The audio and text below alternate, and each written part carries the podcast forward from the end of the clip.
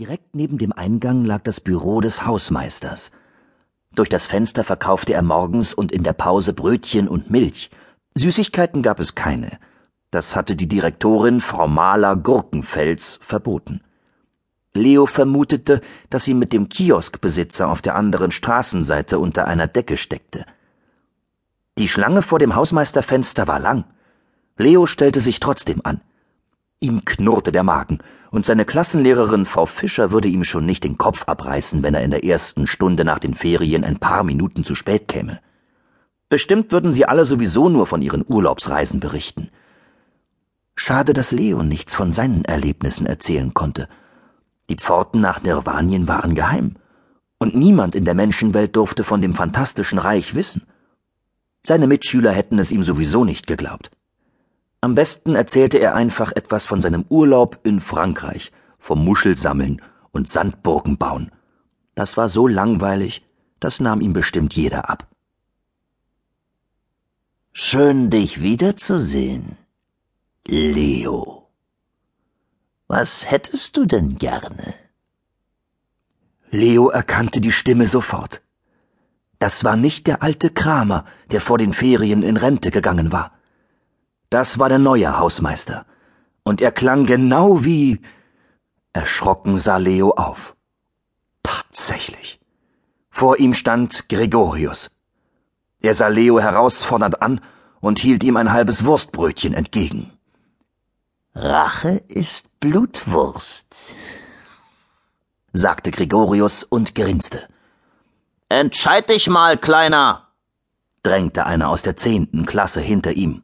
Was ist denn da vorne los? Warum geht's nicht weiter? fragte ein anderer aus der Schlange. Gregorius grinste noch immer. Leo war sprachlos vor Schreck.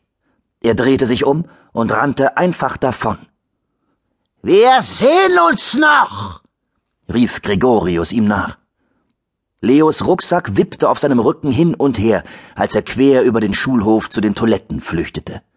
Die Klos waren leer, weil die meisten Kinder schon in ihren Klassen saßen oder vor dem Hausmeisterkiosk anstanden. Leo schloss sich ein und atmete dreimal tief durch, obwohl es in der Kabine schlimmer stank als in einer Trollhütte. Was wollte Gregorius in seiner Schule? Leo ahnte, dass das nichts Gutes zu bedeuten hatte. Mit zittrigen Händen holte er die Kugel aus seinem Rucksack. Er wollte einen kurzen Blick nach Nirvanien werfen, um sich wieder zu beruhigen. Zuerst blieb das Glas milchig, doch allmählich klarte das Bild in der Kugel auf. Onkel Otto stand in seinem Detektivbüro und hielt ein Zauberbuch in der Hand. Elfira war bei ihm, und Flöckchen steckte wieder den Kopf durch das Fenster hinein. Onkel Otto las etwas aus dem Buch vor. Dazu fuchtelte er mit seiner freien Hand in der Luft herum. Plötzlich schossen vier oder fünf Blitze durch das Zimmer. Als sich der Rauch verzogen hatte, hockte ein Insekt auf dem Schreibtisch des dicken Zauberers. Es sah aus wie eine Wanze, nur dass es viel größer war, ungefähr so groß wie Leos Meerschweinchen. Onkel Otto sah hochzufrieden aus. Leo aber bekam eine Gänsehaut. Er konnte Wanzen auf den Tod nicht ausstehen, und diese hier sah besonders übel aus.